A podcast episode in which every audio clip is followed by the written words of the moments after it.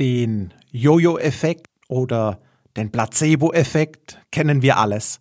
Doch kennst du den Clooney-Effekt? Was der Clooney-Effekt mit Immobilien zu tun hat, das recherchieren wir mal nach dem Intro.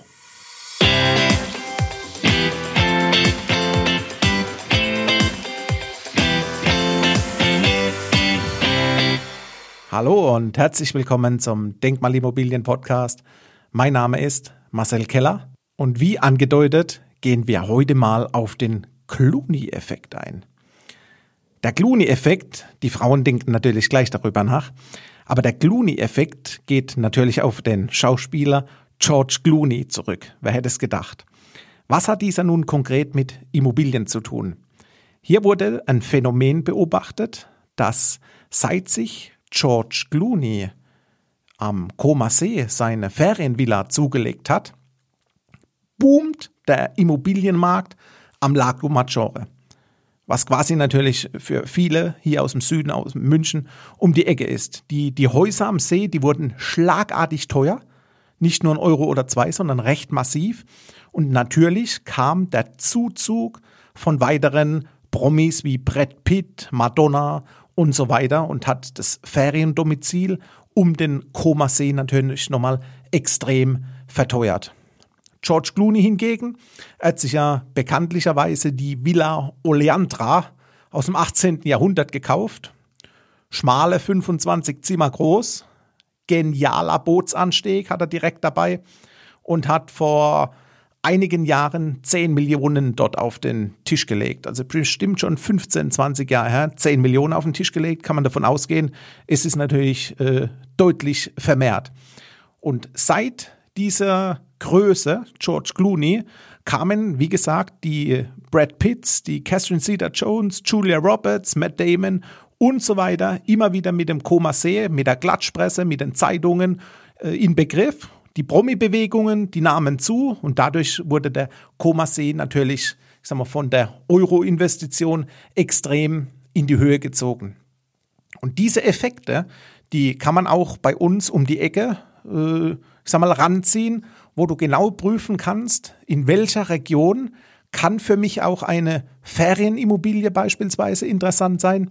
Wann lohnt sich für mich ein Ferienhaus als klassische Geldanlage?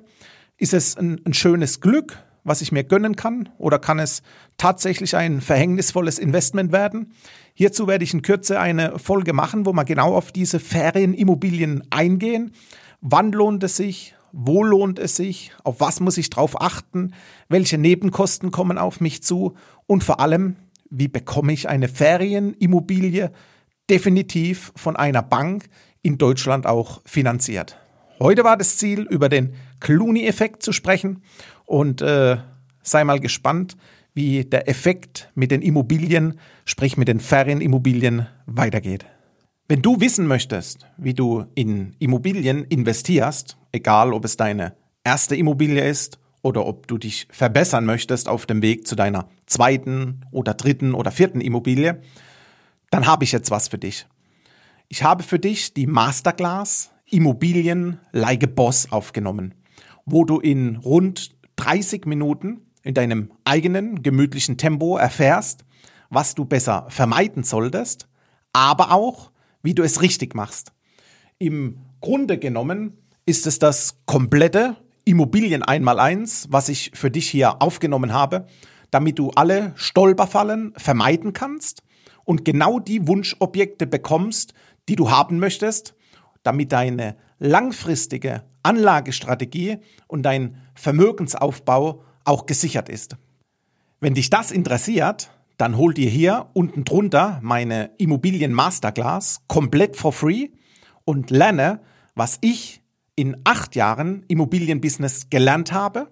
Zum einen aus meinen eigenen Objekten, aber auch aus Dutzenden von Kundenprojekten und wie ich denen genau geholfen habe, ihre Investmentziele auch zu erreichen. Du findest hier drunter in den Show Notes alle Infos und kannst auch direkt starten. Wir sehen uns auf der anderen Seite. Ich freue mich auf dich in der Masterclass und sage bis bald, dein Marcel.